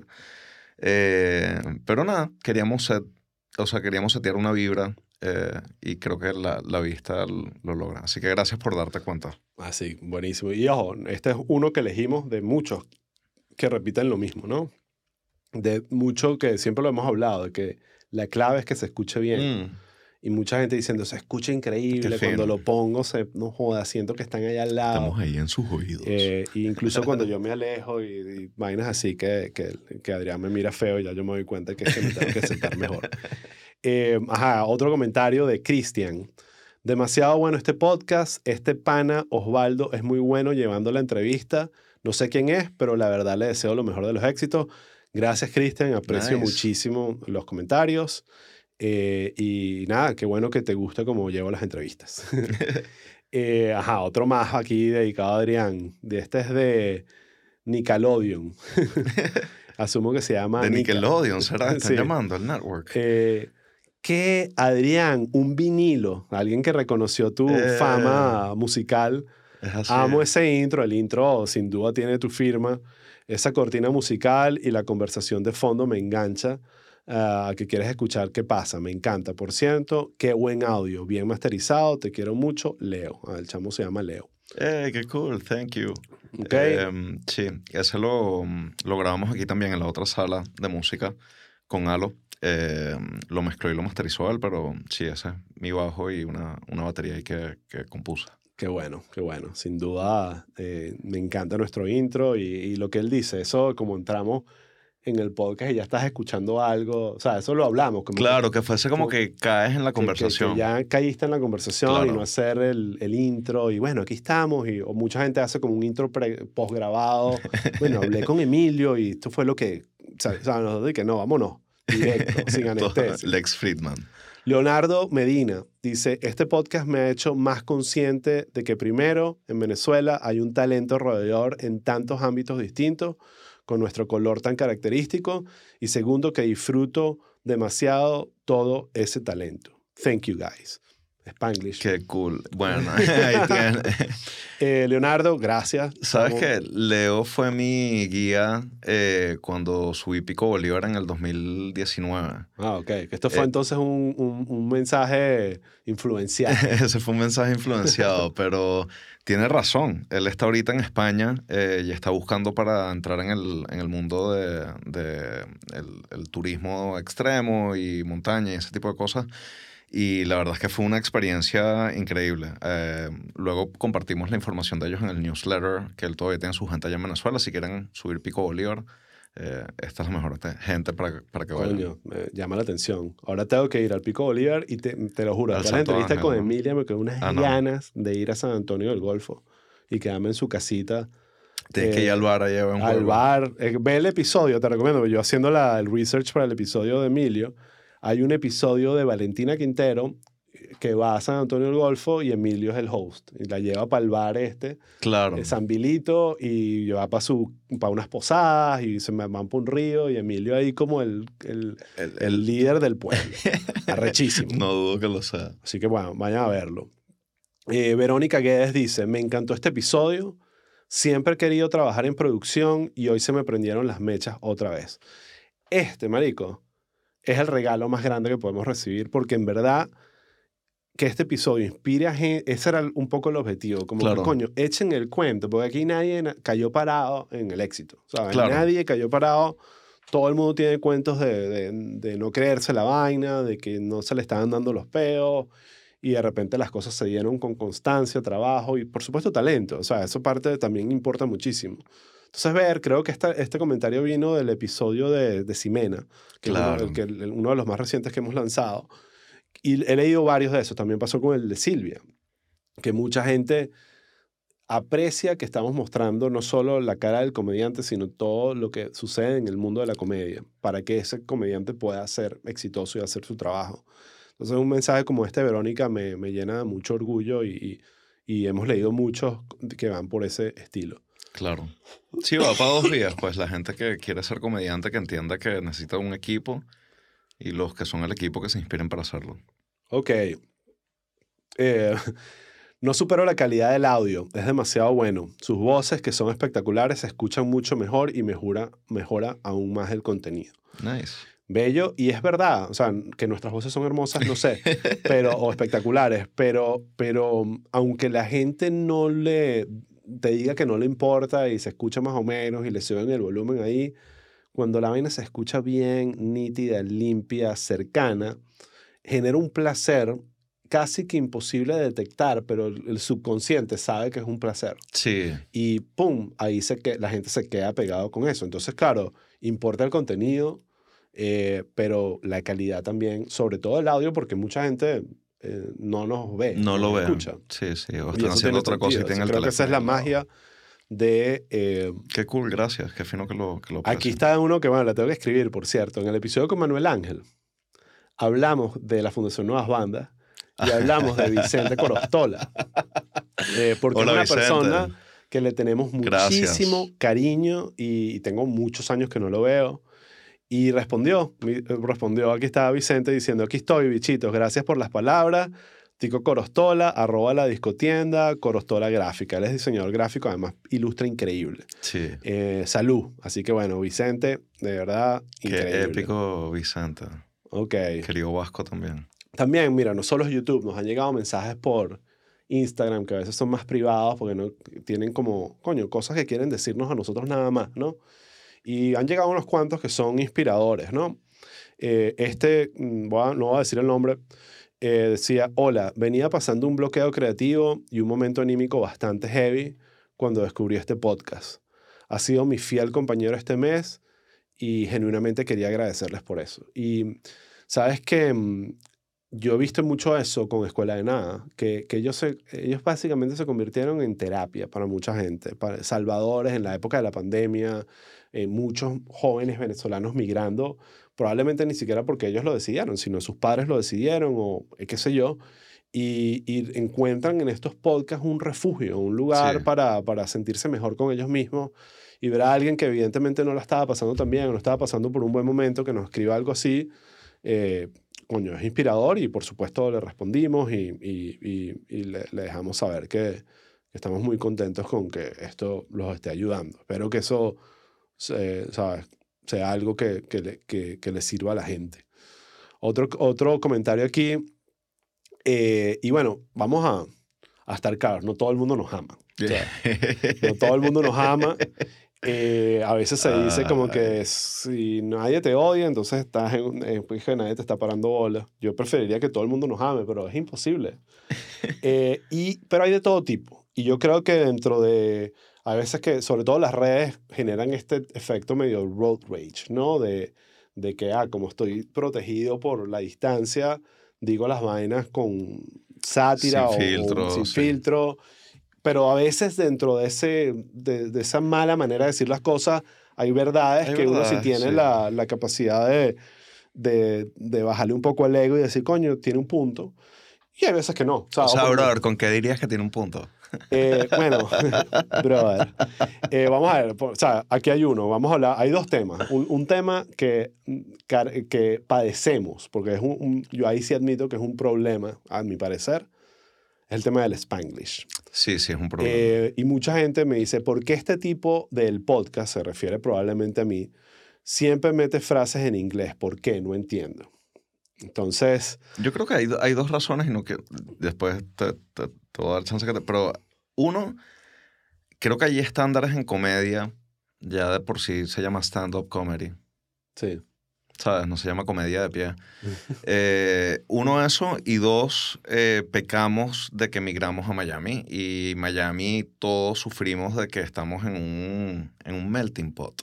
Sí. De, eh, en, en, en, una olla grande mezclando un montón de nacionalidades que todas se unen con el país en inglés. Entonces, es horrible porque no solo en el podcast, también hablando con, no sé, de repente estás lidiando con algo en Venezuela y, estás, y, y te sales como, uno, uno, yo soy consciente de eso cuando salgo un spanglish por ahí todo para jugo. Sí. Em, entonces sí, eh, em, hay parte que es necesidad, pero hay parte que es descuido. Total, eh, estoy de acuerdo. Yo creo, la razón principal es que vivimos en Miami. Ya yo tengo 10 años viviendo acá. ¿Cuánto tiempo tienes acá? Nueve. Nueve. Está, ya, ya estamos, ¿sabes? Ya eres un mayamero. Sí. Y, y, te voy a confesar, yo odio el spanglish, no me gusta. Y, y me, y, y, lamento cada vez que se me escapa, ¿sabes? O, o, que lo digo. No, no, es algo que estoy de acuerdo que debemos mejorar, sobre todo en este podcast. 100%. Pero sí hay una razón. Cuando la gente dice, pero ¿por qué? ¿Por qué, ¿Por qué hablan así? Entiendo, porque probablemente están en un lugar donde no se habla inglés, eh, o te, ellos tampoco entienden el inglés, entonces se convierte en una barrera. Pero aquí, por lo menos mi caso, y sé que el tuyo también, casi que esta es la única vaina que hago en español. Todos mis clientes de cosas que no tienen que ver con comedia son gringos. Sí. Eh, el lidiar aquí es con, cubanos o con gringos. Entonces, el Spanglish se convierte en una manera de adaptarte a la ciudad donde vives. Incluso muchos latinos hacen un punto de no hablar más español. Sí. Y, y, lo ves con tipos que tienen su acento en español y que se expresan muy bien y descubres que, ah, pero espérate, tú hablas español. Sí.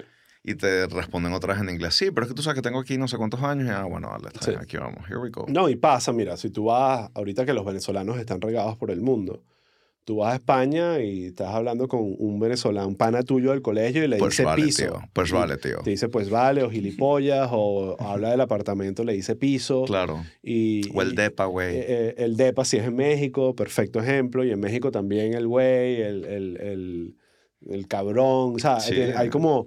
Y son... Yo voy a México y estoy con mi pana Alan, venezolano, más venezolano que el carajo, y de repente dice güey y tú lo chalequeas. A mí la, que, la única que sí me, que digo así como que mierda, no me acostumbro, es junta.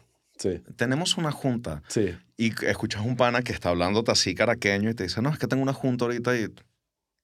Eh, sí, el, el estacionamiento. el, el, la palabra estacionamiento es muy venezolana. En otros lados le dicen parking, pa, parcadero, o sea, le claro, dicen otras vainas. Parqueadero. Eh, pero sí, eh, y es normal para adaptarte al lugar donde estás. Entonces, a los que hacen la pregunta de por qué hablamos tanto spanglish, primero, tienen razón, no queda bien, estamos tratando de mejorarlo, nunca va a ser perfecto porque es muy inconsciente y tampoco uno está en la conversación como que déjame escribir un guion para, para hacer las preguntas todas en español, es como tú fluyes y siempre se te escapa a little thing. A little thing, here and there. eh, here and there. Y, y, pero, pero en ese punto sí lo concedo, donde uh, acepto la crítica y, y, y, me gustaría mejorarla, okay, sinceramente. Okay. Eh, ok, sigamos. Eh, esta, está, esta está dedicada a mí. Eh, y chiste interno, eh, chiste interno es una muestra de que se puede tener una opinión política de mierda como Osvaldo y aún así crear un buen producto. Así que gracias, Daniel González Ortiz, eh, por, por, por, asumo yo que el, el, semi, el semi cumplido, semi insulto. Eh, estoy seguro Para el que... Punto de atrás, un backhanded compliment. Exacto, backhanded compliment. eh, y, y, y, coño, te soy sincero que um, si esto fuese el podcast de política, hubiese respondido y me hubiese enganchado a pelear. Claro. Pero aquí, ¿sabes? Fue más bien como, sí, mira, lo que, creo que lo que le respondí fue lo que separa la política lo puede unir la comedia. Y, claro. y, y, en verdad, este podcast no es, no estoy aquí para pelear, sinceramente, así que no voy a hablar de política y, y bueno, nada, bien. Gracias, gracias porque creo que el comentario es un poco como que, bueno, aunque el carajo...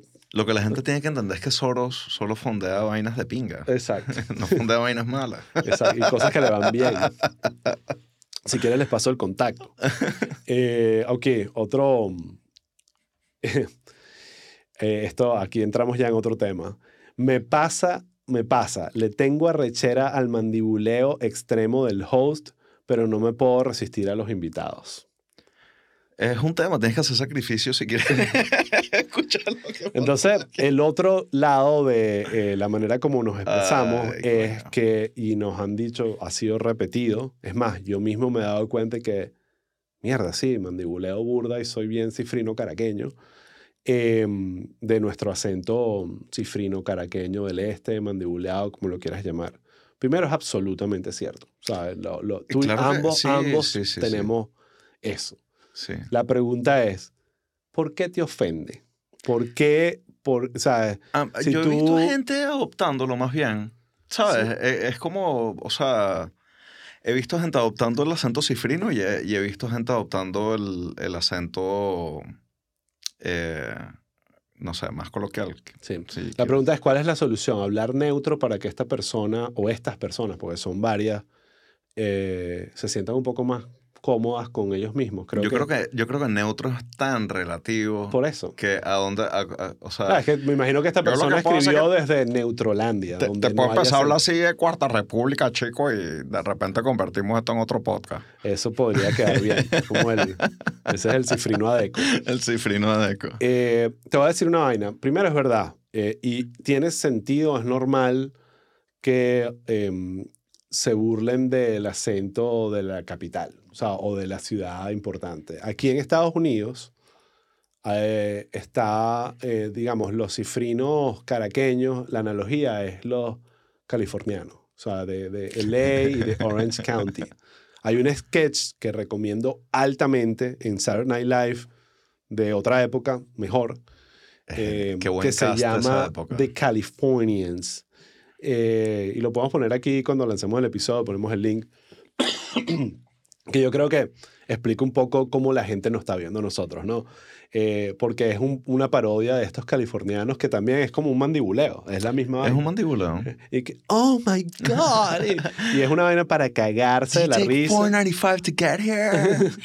Eh, y nosotros somos, lamentablemente, para, para, para este, en este contexto, somos eso. Ojo, yo te digo una vaina.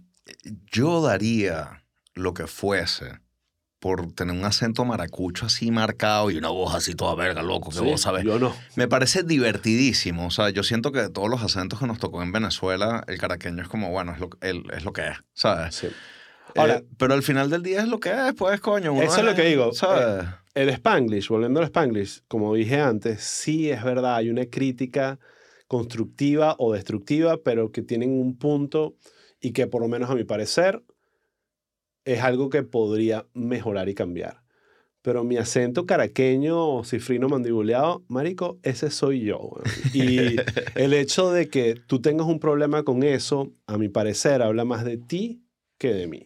Sí. ¿Cuál es tu complejo con los caraqueños? O sea, ¿de dónde naciste tú para que eso te genere rechazo?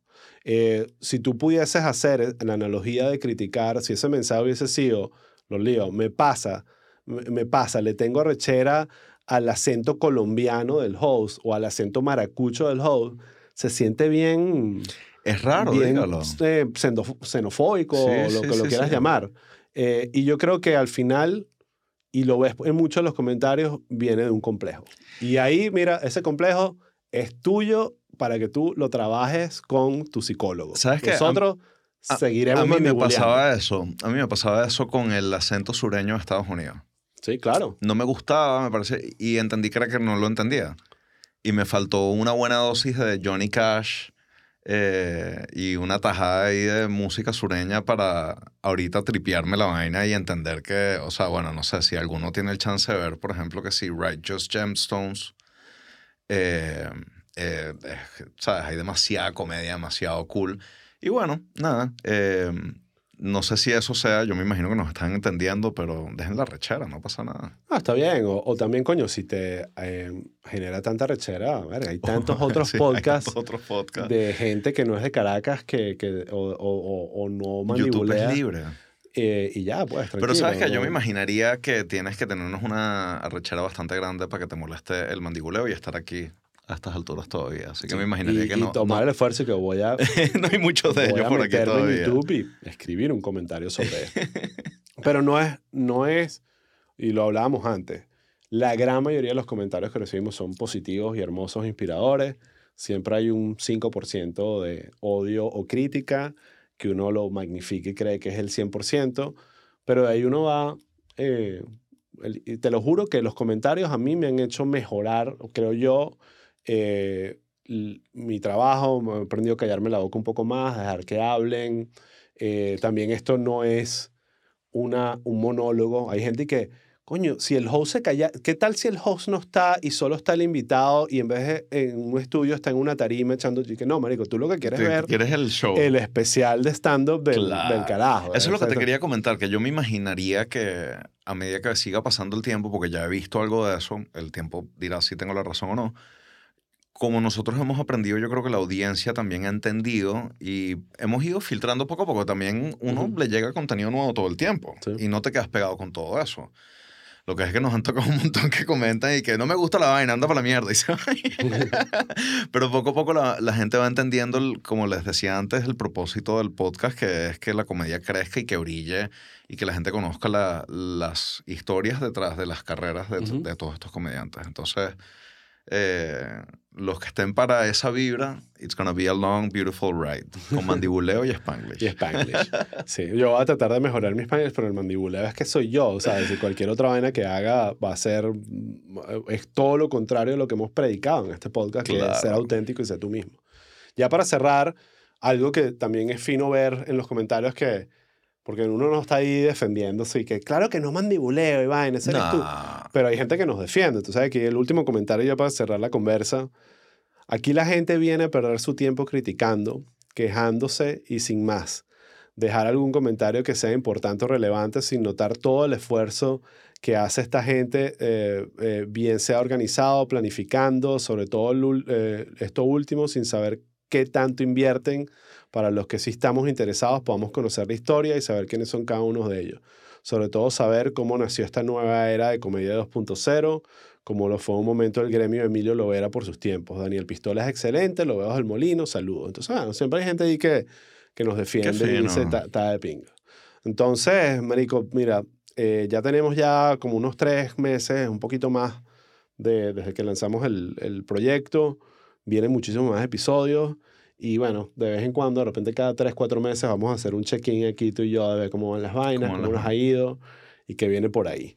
Ya hablamos de, lo, de los episodios que vienen, lo que grabamos. y así que bueno, ya para cerrar, demasiado agradecido con ustedes, los suscriptores, miembros de Chiste Interno. En verdad son los que nos ayudan. En verdad esto cuesta dinero, esto cuesta mucho tiempo y, recibir el apoyo de ustedes nos ayuda muchísimo a continuar.